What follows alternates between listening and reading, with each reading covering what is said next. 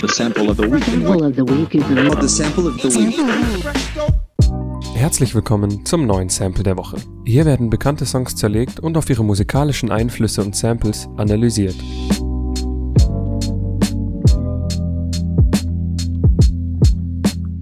Am 7. September 2018 erlebte die Musikwelt einen schweren Schock. Some sad news from the music world. The rapper Mac Miller is dead at the age of just 26.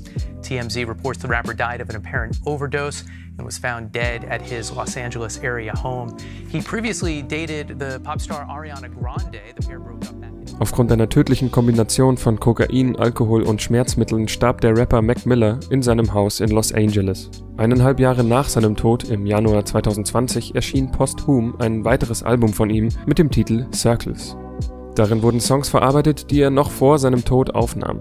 Für die Produktion des Albums war vor allem John Bryan verantwortlich, der unter anderem schon mit Kanye West und Sean Lennon zusammenarbeitete. Auf dem neuen Album befindet sich auch der Track Everybody. Everybody's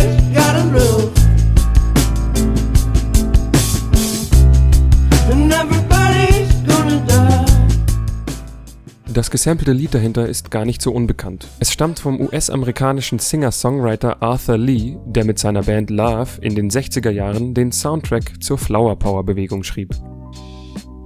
Als Solokünstler wurde er dann 1972 mit dem Song Everybody's Gotta Live landesweit bekannt.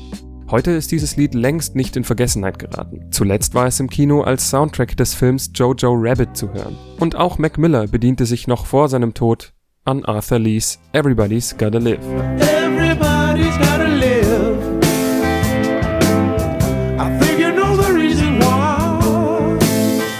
Das war's mit dem Sample der Woche. Bis bald. Studentenfunk, dein Podcast im Netz.